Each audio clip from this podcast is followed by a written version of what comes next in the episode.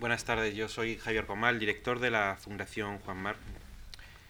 Hoy presentamos la segunda y última de las conferencias que hemos organizado a propósito de la exposición que inauguramos el pasado viernes, Damas de eh, Saura Damas, que tendrá eh, una duración hasta el 19 de junio próximo.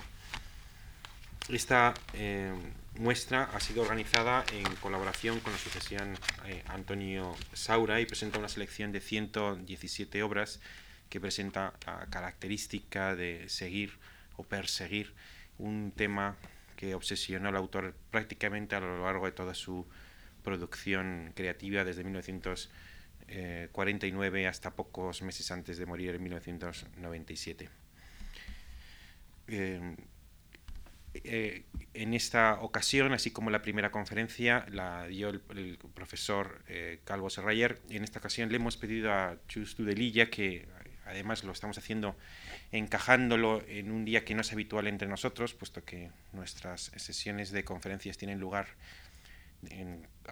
acostumbramos a organizar los martes y los jueves, teníamos completamente eh, llena la línea de conferencias y hemos tenido que desplazarlo a un lunes, pero no queríamos privarnos de, en torno a esta exposición, ofrecer a todo el público interesado algún análisis adicional sobre esta, consideramos, interesante exposición. Chustudililla es historiadora del arte, es comisaria de exposiciones, algunas de ellas eh, muy próximas a la que hoy eh, presentamos el viernes y hoy tenemos en nuestra sala, y crítica de arte. Sus trabajos de investigación se han centrado básicamente en la historia del arte de la primera mitad del siglo XX y también algunos de los años de la eh, posguerra. Y, mm, y, lo único que quería era pues, daros la bienvenida darles la bienvenida a todos ustedes, dársela especialmente a Just de Lilla y rápidamente cederle la palabra a ella. Muchas gracias. Gracias. A propósito de Paul Klee y de su obra última, Antonio Saura dejó escrita su fascinación por la obra terminal de artistas como el propio Klee, Picasso, Dubuffet o de Koning. En las obras finales de todos ellos, Saura halló ciertos parentescos que, como anotó, se refieren a la cualidad libertaria que permite sobrepasar fronteras morales y estéticas, con el ánimo de reflejar lo esencial. Y llegar a lo esencial era para Saura, como lo escribió tantas veces, y de nuevo entonces, consecuencia de la osadía, de la libertad conceptiva e incluso muestra de una extraordinaria y positiva desfachatez, pero también fruto del acervo cultural y de la propia experiencia. Cle, punto final, es el título de aquel texto de Saura incluido en el catálogo de la exposición de Paul Klee que tras su paso por el Iván de Valencia llegó al Museo Thyssen de Madrid en el verano de 1998, cuando Saura vivía sus últimos días. Nos recuerda Saura que frente a la adversidad, Klee se aventuró en nuevos territorios artísticos, enfrentándose con la pintura desde principios más radicales, aunque supeditados todos a la primacía de las estructuras sobre el color o la materia. Quiso Saura detenerse en dos de las últimas obras realizadas por Klee en 1940, La muerte y el fuego y sin título, Naturaleza muerta, porque en su opinión ambas parecen encerrar simbólicamente la fecunda labor de una vida, resumiendo en cierto modo dos de las tentaciones mayores en ella aparecidas, el deseo de una brutal y expresiva inmediatez y el meticuloso y preciso refinamiento en favor del misterio. La imagen de la muerte no cesa de perseguirnos como símbolo trágico de un fértil final, mientras que la sorprendente naturaleza muerta parece mostrarnos el regreso a un mágico orden que jamás volverá a reproducirse. Los testimonios escritos de Antonio Saura sobre los universos creadores de los artistas del pasado y del presente que le interesaron forman parte consustancial de aquellos otros referidos a su pensamiento plástico. Unos y otros alumbran el impulso subterráneo que origina el surgimiento de una imagen o la aparición de perseverantes arquetipos estructurales capaces de generar diferentes resonancias plásticas, sin desatender nunca a los procesos técnicos utilizados. Pones la imagen, por favor. Con su mirada cruel, que como ya nos avisó no tiene mucho que ver con el ojo que ríe, sino con el ojo que piensa, Antonio Saura nos descubrió el valor de la intensidad y, por supuesto, también el ansia de conocimiento permanentemente renovada. asideros quizás de los conceptos de utopía y modernidad que en su opinión definen el espíritu positivo de la época actual. Ávido de intensidad, un concepto que en su obra ocupó el lugar de lo bello, por cuanto éste era más limitador, Saura decidió sumergirse en el abismo destemplado de la pasión, para enfrentarse cuerpo a cuerpo con el cuadro, que ante todo, como escribió, es una superficie en blanco que es preciso llenar con algo. Y en ese ilimitado campo de batalla que es la tela, el artista se ve obligado a transformar con sus gestos una materia inerte y pasiva en un ciclón pasional, en energía cosmogónica, ya para siempre irradiante. No me preocupa, manifestó, un problema de color, de composición, de materia o textura, de significado, de belleza o de fealdad, de equilibrio o desequilibrio. Mi necesidad me hace contentarme con cualquier color que esté a mi alcance cuando el deseo surge. Para emplear emplearía cualquier color, corrientemente el blanco y el negro, luz y tinieblas, para evitar otros problemas. O cualquier materia, de la misma forma de que si no pudiera pintar, emplearía cualquier otro modo para expresarme. Por ejemplo, apuñalar los muros, o gritar simplemente, o masticar chewing es la materia convulsionada por una voluntad de acción lo que me interesa. La organicidad surgida de un éxtasis, el maelstrom de la primera ceguera. Las fuerzas centrífugas o centrípetas, que convierten el cuadro en un organismo viviente que se desarrolla según su propio determinismo, la inclusión de un gesto enfurecido en nuevas estructuras, en un espacio expansivo y abierto sin límites al deseo. Por encima de inútiles discusiones sobre un arte figurativo o abstracto, por encima de toda preocupación purista, fanática, estética o teórica, está la necesidad imperiosa de expresarse como sea, el fatalismo existencial y biológico de pintar como una forma de vivir, o de percatarse de que realmente se vive haciendo nuestras las posibilidades energéticas del ser, el deseo de inundar superficies de cualquier forma, bien sea a través de la imagen amorosa o destructiva del cuerpo femenino, de una nada o de un todo, de una desesperación o de un hambre cósmica, de una totalidad en expansión o de una pintura concéntrica. Un deseo totalizador, devorador, en palabras del artista, prolifera ilimitado por el espacio del cuadro, hasta conformar una arquitectura inédita y en ocasiones hasta anómala, dominada exclusivamente por la fenomenología plástica, que nace de la confluencia entre la razón y la sinrazón, y entre cuyos ingredientes figuran el humor, que no es caricatura, la crueldad, que no es violencia, y el erotismo, que no es pornografía. Crueldad, pues, escribió, y no sadismo visual. Fenomenología plástica evidenciada en la crudeza, y no esencialmente alteración o desconsideración de lo sagrado. Blasfemia, sí, pero no aquella que el dogma cristiano especifica. Erotismo, evidentemente, pero no sustentado fundamentalmente en lo sexuado y, por lo tanto, íntimamente unido a la destrucción. Destrucción también, pero unida a la destrucción, a la construcción, perdón, de una nueva belleza. Desprendimiento de la idea de belleza, difícilmente, pero en todo caso, unida a conceptos en donde lo monstruoso, lo obsceno, lo convulso y destemplado cobran primacía sobre lo apacible, lo estático y lo reconfortable. El mal verdadero, cuyo carácter positivo es inseparable de este discurso, residiría en la perversión del lenguaje, en la crueldad interna que fuerza, violenta las formas, conduciéndolas a un fin predestinado e irremediable, en conceptos antinómicos de destrucción, construcción de la imagen o estructura, en la evidencia de su desnudamiento grafológico, en su necesidad de alterar, degradar, deformar, para alcanzar, en, en procesos de reconstrucción azarosa, una realidad por fin poseedora de su propia maldad, abrupta en su esencia y blasfema de su origen. Perdón. Ahora sí. Las lúcidas reflexiones teóricas de Saura que acompañaron en el tiempo a su discurso plástico, explicándolo y fortaleciéndolo, tomaron la forma de textos escritos y proyectos expositivos. El último lo tituló, después de Goya, Una mirada subjetiva, organizado por el Gobierno de Aragón en noviembre del 96, a propuesta del artista que quiso así dar respuesta al galardón Premio Aragón Goya de Pintura en su primera edición, que la institución organizó con motivo del 250 aniversario del nacimiento de Francisco de Goya. En aquella exposición, Saura reunió, como si de un museo imaginario se tratara, una selección ecléptica de obras dominadas por la expresividad de carácter subjetivo, la imaginación, la crueldad y el instinto, con el ánimo utópico de indagar e imaginar qué obras realizadas hasta la actualidad hubiera interesado contemplar a Goya. De nuevo, Saura era el único protagonista de la exposición, aun cuando ninguna obra suya figurara en la muestra.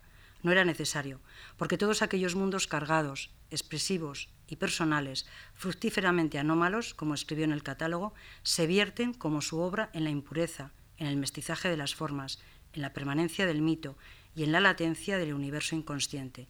Y en ese ámbito de singular continuidad en el que Saura hizo convivir a artistas pertenecientes a una extensa cronología temporal desde finales del XIX hasta los últimos años del XX, ninguna de las obras de los pintores figurativos que a su juicio iluminaron el arte de la segunda mitad del siglo pasado podrían haberse realizado en otras épocas, correspondiéndose perfectamente, a pesar de su incómoda presencia, con el carácter afirmativo de aquello que se entiende por modernidad.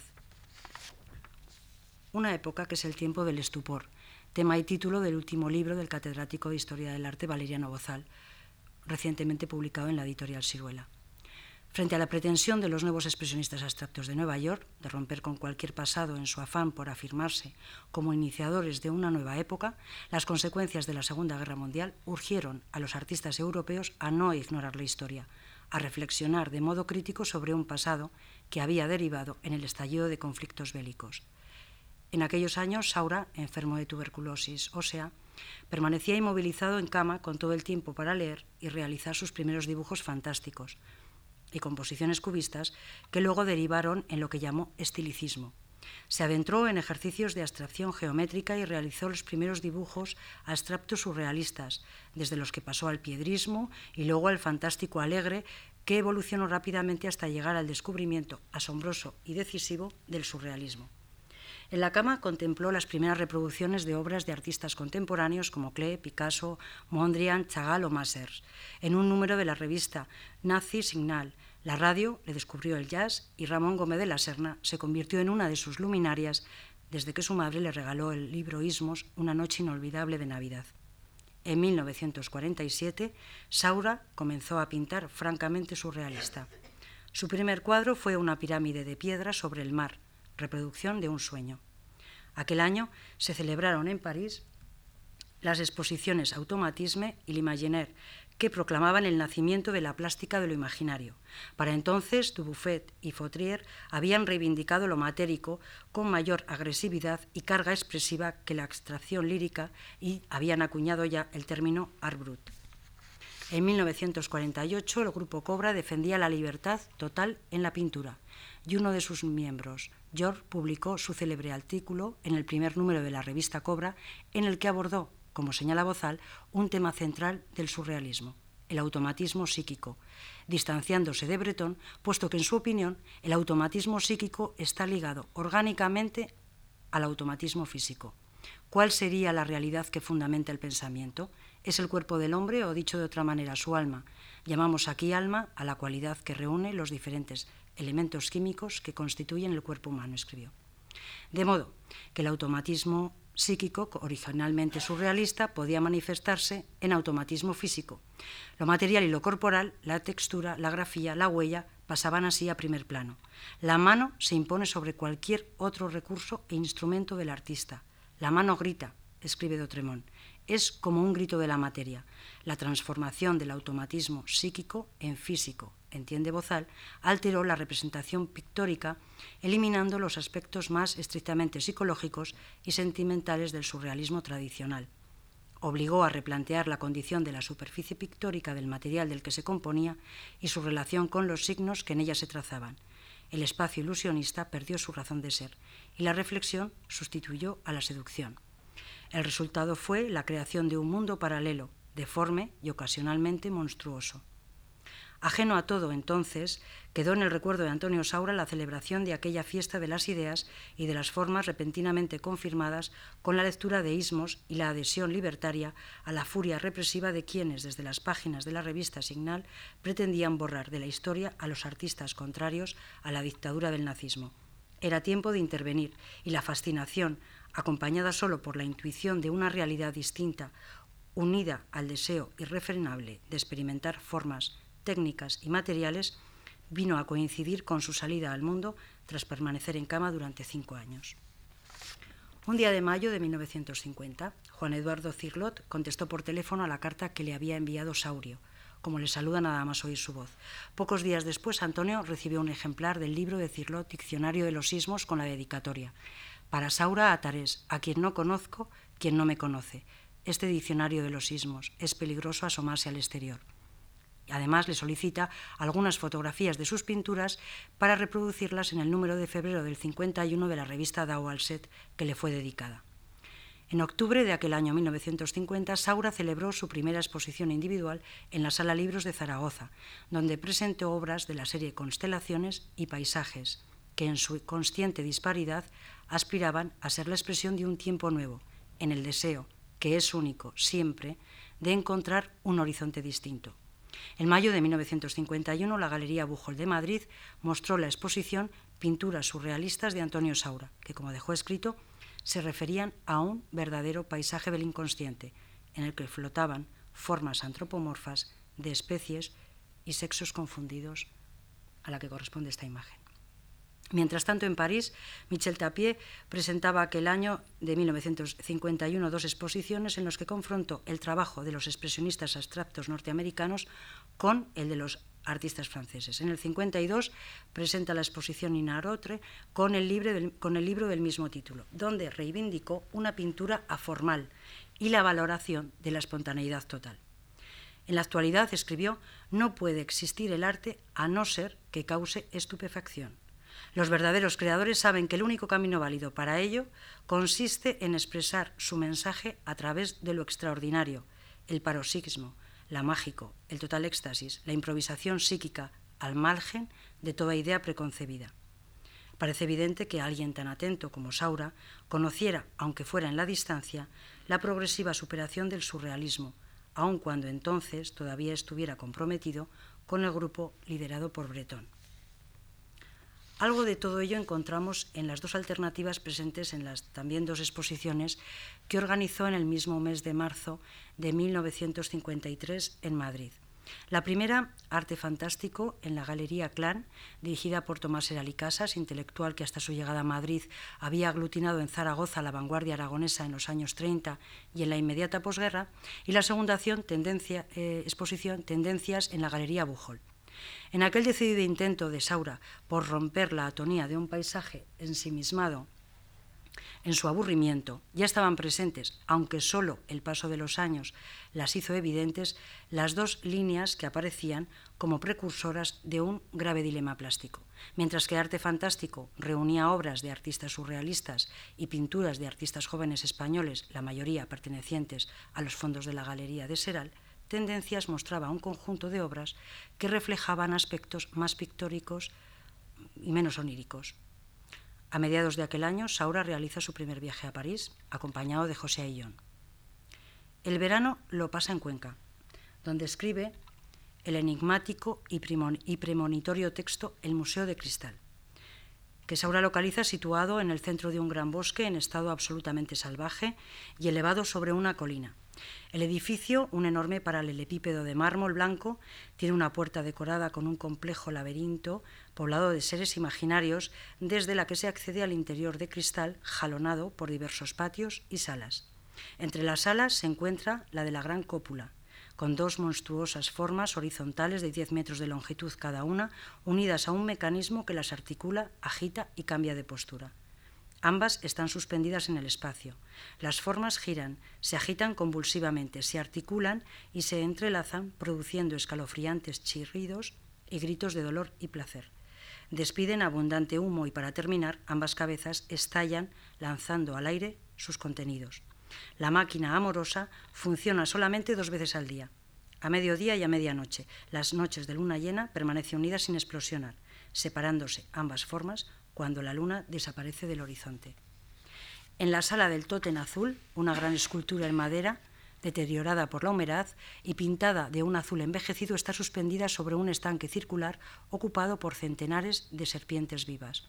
De sus múltiples brazos o costillares, ya deformados y malamente unidos, penden amasijos de musgos y de lianas que forman cascadas vegetales. Al ser movido por el viento, produce un ruido lúgubre y mecánico.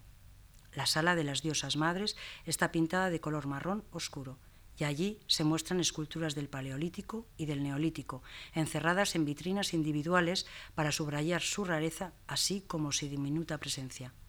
Sin decoración alguna, la sala de los insectos gigantes está ocupada por reproducciones volumétricas a gran escala, entre 5 y 10 metros, de alguno de los insectos y arácnidos más extravagantes y monstruosos, realizados con materiales que imitan lo orgánico y poseen pupilas móviles, despiden calor y caminan lentamente.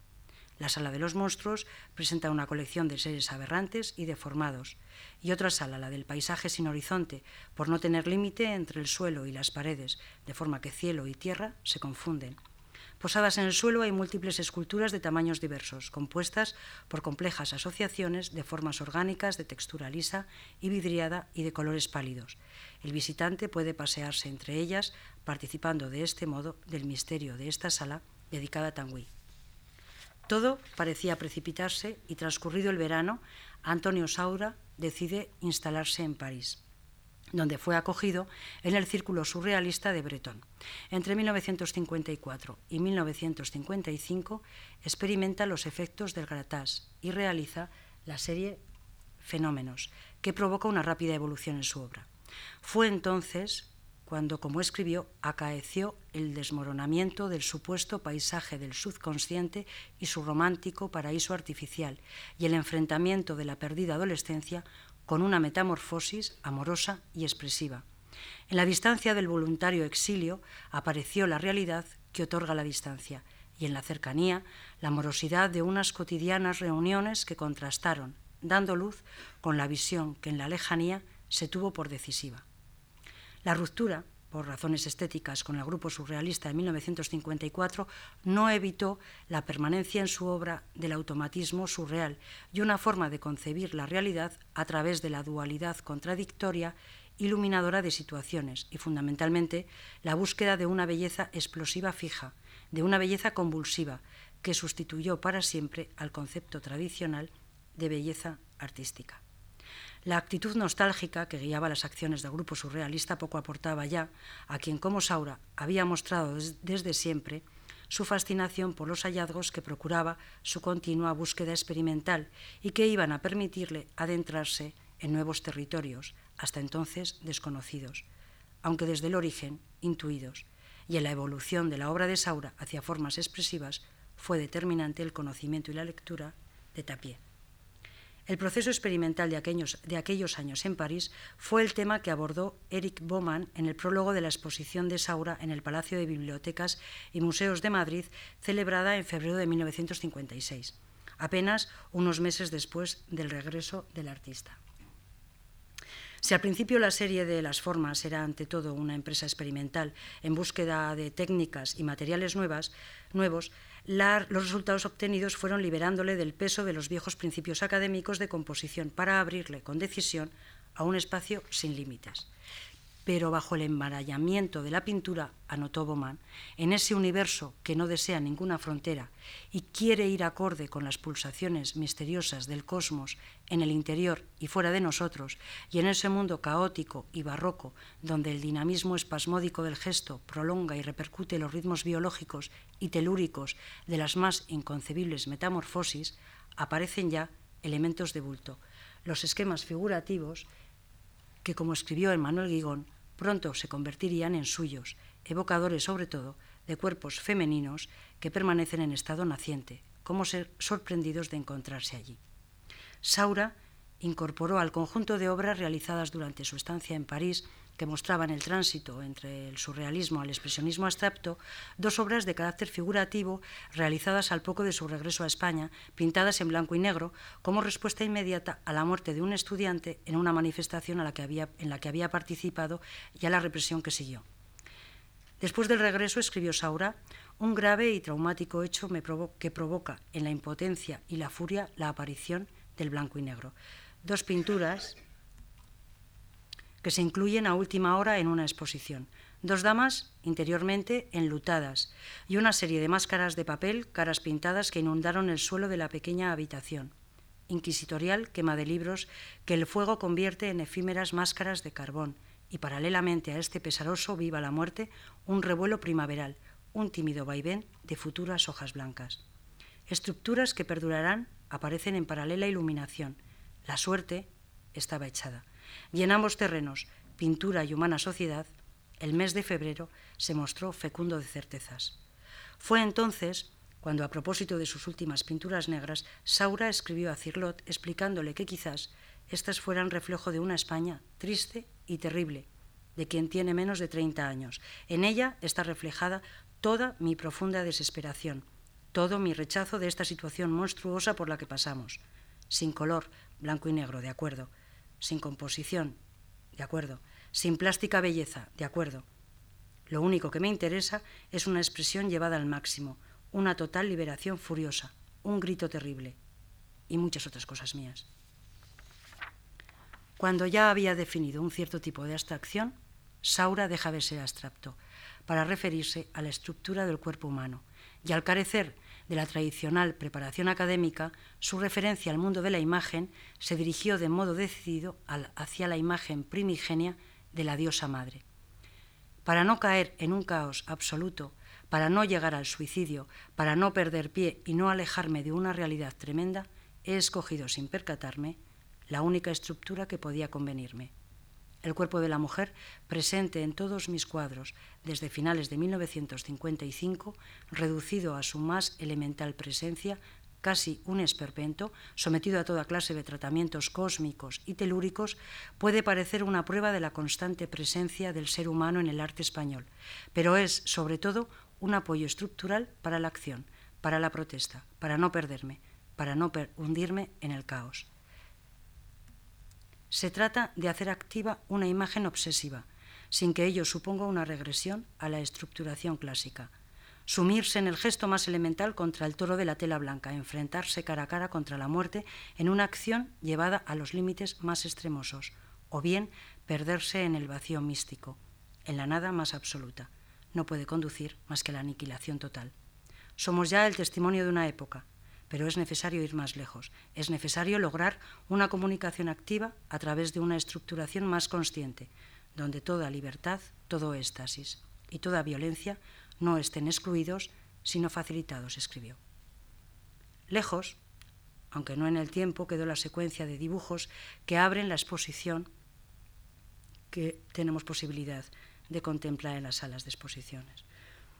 Y que no, no tengo ninguna imagen porque es mejor ver los originales, ¿no? Entiendo. Eh, esta exposición, como decía, dedica a uno de los temas centrales de la plástica de Antonio Saura, acorde con las 100.000 voces que quiso atender en los inicios de su trayectoria desde la disponibilidad experimental que le caracterizó para siempre. En la progresiva afirmación del ansiado paisaje del inconsciente, la playa y el mar son el escenario en ocasiones intuido donde permanecen aislados cuerpos de mujer reducidos a sus atributos sexuales, no pasa inadvertida la influencia de Tanguy ni tampoco la de Picasso en las variaciones de anatomías femeninas cuyas formas participan de una naturaleza orgánica y mineral, imágenes esqueletizadas que yuxtaponen lo lineal con lo escultórico. En la secuencia de desnudos, fechada en 1953, se intuye la permanencia de determinados rasgos de la obra realizada por Alberto y Ferrán persiste la especial intuición de Alberto por captar lo telúrico en la contemplación de la naturaleza y del prehistórico. Así es como se sentía Ángel Ferrán la corporeidad monolítica de su serie de pequeñas esculturas ciclópea que Saura conoció en la Galería Clan y que decidió incluir en su exposición Arte Fantástico. Al igual que en aquellas esculturas, Saura asocia volúmenes de naturaleza pétrea para sugerir figuras antropomórficas, los huecos entre las articulaciones le permiten introducir variaciones y, por supuesto, dinamizar plásticamente la figura en un espacio vacío o reducido a un paisaje de horizontes indefinidos. Partícipes del paisaje del inconsciente son estos dibujos primeros. Si bien la evolución hacia la irrupción de la fenomenología plástica vino determinada por los resultados de experimentar nuevas técnicas de carácter automático, como es el caso del gratás. Fue en París, en su pequeño apartamento, cuando Saura inició la serie Damas sobre papel. Existía una necesidad, recordó Saura, de lograr una estructura a través de este aprendizaje, de experimentar, de concretizar las imágenes, de agarrar la estructura para poder trabajar, sin perderse, sin expandirse excesivamente por los bordes de la tela. Y lógicamente a través de eso surgieron ya ojos y bocas, una serie de elementos que recordaban los signos del cuerpo humano. En aquellas obras existía ya y para siempre la permanencia del surrealismo a través de la excrecencia, de lo adicional, de lo fantasmagórico, porque como escribió, cuando los planteamientos de una pintura desfallecen, basta tomar lo irracional, lo absurdo, para encontrar muchas veces soluciones plásticas favorables. Cuando desfallece cierta región del cuadro, cierta estructura donde no se puede encontrar una solución inmediata, basta recurrir a la deformación, a la excrecencia, a la monstruosidad, con la libertad que otorgaba precisamente el surrealismo. Es decir, concluye Saura, basta con sacar una serie de elementos de un bagaje adquirido, que puedes emplear en el momento determinado de un desfallecimiento. Eso es una actitud surrealista, o por lo menos una consecuencia del surrealismo. En el dilema entre la metamorfosis o la aniquilación transitan estas primeras damas que son origen del furor sagrado y desestabilizador de las imágenes pintadas por Antonio Saura. De entre el repertorio obsesivo de imágenes que se precipitan en, líneas errantes para arrancarse en el delirio de sus propias formas, permanece el arquetipo de neolítica esteatopigia y salvaje sensualidad.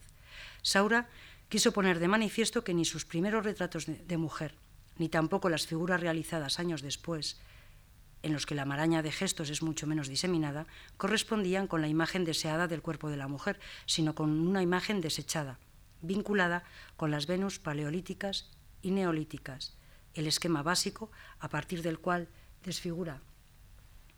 La figura correspondería, por tanto, a un esquema primario que funcionaría como una estructura, pero de modo alguno con la expresión de su experiencia personal con la mujer que, como manifestó, nunca había adquirido para él la característica de un ser destructor. El todopoderoso deseo plástico es el principal argumento, por tanto, en el análisis de su pintura.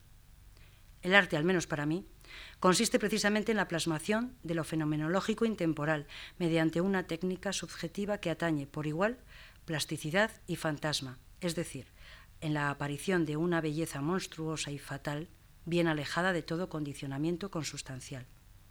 Ajeno a la tradición académica defensora de la existencia de un cuerpo humano perfecto, Saura transforma todas sus imágenes en monstruos, no solo a las femeninas, conviene tenerlo en cuenta, si bien la fascinación que sintió por el cuerpo de la mujer la convierte en protagonista de la particular historia de la Venus violentada, que tiene uno de sus momentos de esplendor a partir de mediados del siglo XIX, cuando la presencia de las mujeres en las ciudades se hizo más visible y los hombres comenzaron a cuestionar la verdadera, la verdadera naturaleza del sexo femenino. La misoginia creciente halló en la fe fatal y la vampiresa los temas centrales de la literatura y de la plástica, y los terrores que suscitaba la acabaron convirtiendo en bestia. Los artistas la veían como a la madre de Ubu de Yarri. Tiene por todas partes garras, no sabemos por dónde cogerla. Munch, Munch escribiría, la mujer en su multiplicidad es un misterio para el hombre. La mujer es al mismo tiempo santa y prostituta y una desgraciada persona abandonada. Manet le quitó el disfraz y la representó como complaciente objeto sexual.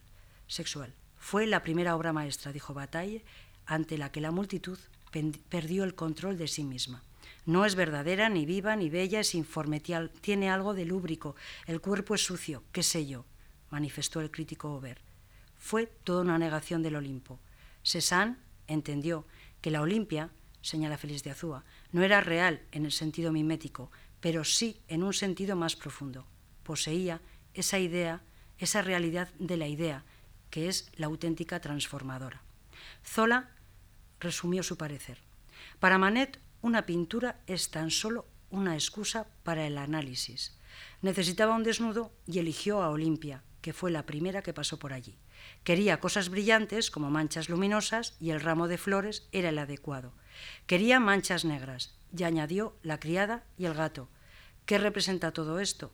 No lo sabía él ni yo tampoco, pero lo que sé es que logró una obra admirable, una gran pintura, y tradujo con vigor en el lenguaje esencial de la pintura las verdades de la luz y de la sombra, la realidad de las personas y de las cosas. Cézanne comprendió que a Manet no le interesaba el contenido de su pintura. A partir de entonces, la pintura ya no hablaría más que de sí misma. Y es que, opina Zúa, es la pintura misma la que usurpa el protagonismo del cuerpo de Olimpia. La Olimpia no es una mujer, es una teoría de la pintura. La mirada fija de Olimpia la había pintado ya Goya en su maja desnuda, cuyo cuerpo era independiente de todo contexto posible. La maja desafía con su mirada al espectador privado y su cuerpo impone su misión. ¿Qué decir de Picasso cuando en 1965, a propósito del cuadro que está pintando, Mujer desnuda sentada, declara, quiero decir desnudo. No quiero decir un desnudo como un desnudo, quiero solamente decir pecho, decir pie, decir mano, decir vientre. Es necesario que el que mira tenga a mano todo lo que necesita para hacer un desnudo. Él pondrá cada cosa en su sitio, con sus propios ojos. Cada uno hará el desnudo que quiera, con el desnudo que yo habré hecho para él. Picasso requiere al espectador y le mantiene a distancia. Gertrude Stein señaló que los españoles son abstractos y crueles. Saura fue radical con Picasso. Tú deformas la realidad. Yo llego a conocerla a través de la deformación. Y las mujeres, máquinas de sufrir, las definió Picasso, son diosas poderosas en la pintura de Saura, por ser fruto de un deseo estrictamente plástico que exalta la pincelada, la mancha, el gesto, el golpe y el vertido incontenible en su inmediatez de brochazos y garabatos. En el marasmo gestual, la figura regresa, cuando el artista decide disciplinar a la pintura, preservando en el espacio del cuadro el esquema de la forma genesiaca envuelta en los latigazos del deseo, que desde ese momento derivará en la afirmación de la imagen nacida de la abstracción. Escribe Saura. La diosa, oculta tras las apariencias, permanece presente y a un tiempo ausente sujeta a un trono de sombras. El ámbito recortado, siendo altar reconocible, contención y barrera, destinada a fijar la información y detenerla en un instante de su expansión, es también espacio sugerido y solución ordenadora del caos. Amor y destrucción unificados, la presencia convulsiva aparentemente azarosa, construida paulatinamente como frágil castillo de naipes, reflejará el paradigma de su origen para retornar al presente, en salto vertiginoso, convertida simplemente en pintura. En una entrevista reciente, Levi Strauss afirmó que su interés por las civilizaciones primitivas lejanas y desconocidas fue consciente, no por azar, entre otras razones por considerarse poco dotado para analizar eso que llama actualidad. Saura prolonga la historia desde la pintura. El enigma creador del principio y sus imágenes de mujer tendrán claras referencias antropológicas y mitológicas a las deidades femeninas de las culturas primitivas, a las diosas sin nombre, a aquellas Venus impúdicas, como las calificaron en la Francia que censuraba a Baudelaire, quien por otra parte opinaba que la mujer es natural y por tanto abominable, entendiendo por ello que la mujer real, condenada por su naturaleza animal a saciar sus instintos e incapaz de imaginar, para embriagarse con su aburrimiento. A la primera Venus prehistórica la llamaron, decía, Venus impúdica. Impúdica porque estaba desnuda y Venus porque mejor era suponerle alguna misión religiosa. Pero los descubrimientos, todos idénticos, se sucedían imparables hasta hacer pensar que la humanidad primitiva había vivido encerrada al fondo de sus grutas, afanada en, en indiscriminadas copulaciones. Sus rasgos siempre idénticos.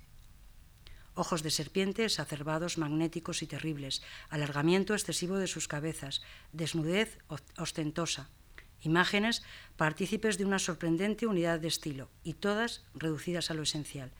Cabeza, senos, ombligo y sexo, todas la misma diosa, la misma, la única diosa madre que afirma su presencia en el esquema primario elegido por Saura para amarrar la acción gestual, proclive a descontrolarse en su expansión por el espacio de la pintura.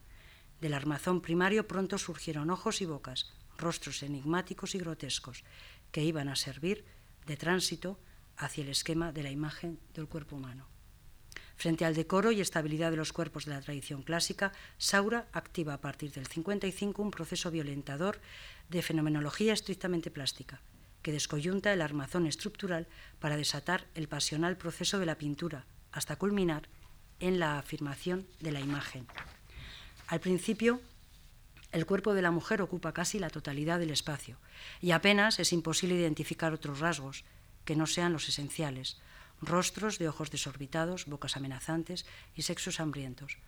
Poco a poco, las pinceladas y garabatos disminuyen en número, amplían su escala y concentran la energía de la acción física y mental que las dirige en la organización de una estructura reconocible que destaca del fondo, de extremada sobriedad cromática.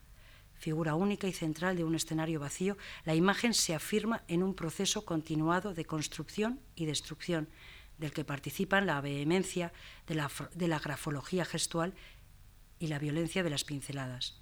Con cada movimiento, Saura vierte en el espacio nuevos gestos que anticipan los siguientes, en una suerte de acumulación orgánica que pone en peligro la estructura imagen, abstractizándola. En la batalla abierta del pintor frente a la tela, la imagen regresa, imponiéndose en su belleza convulsa, de cruel intensidad. Cuerpos y rostros son amasijos informes y extremadamente violentos de brochazos, manchas, vertidos y goteos que Saura aplica con furia e inusitada vehemencia. La convulsión de la materia y del gesto del monstruo tiene su cenit en los rostros desencajados que parecen abalanzarse hacia el espectador, exhibiendo la voracidad de sus ojos alucinados y bocas agresivas, de sus senos y sexos gritadores multiplicados en el esperpento del deseo cuerpos hiperbolizados en escenarios vacíos, donde la forma del deseo construye arquitecturas inéditas. Gracias.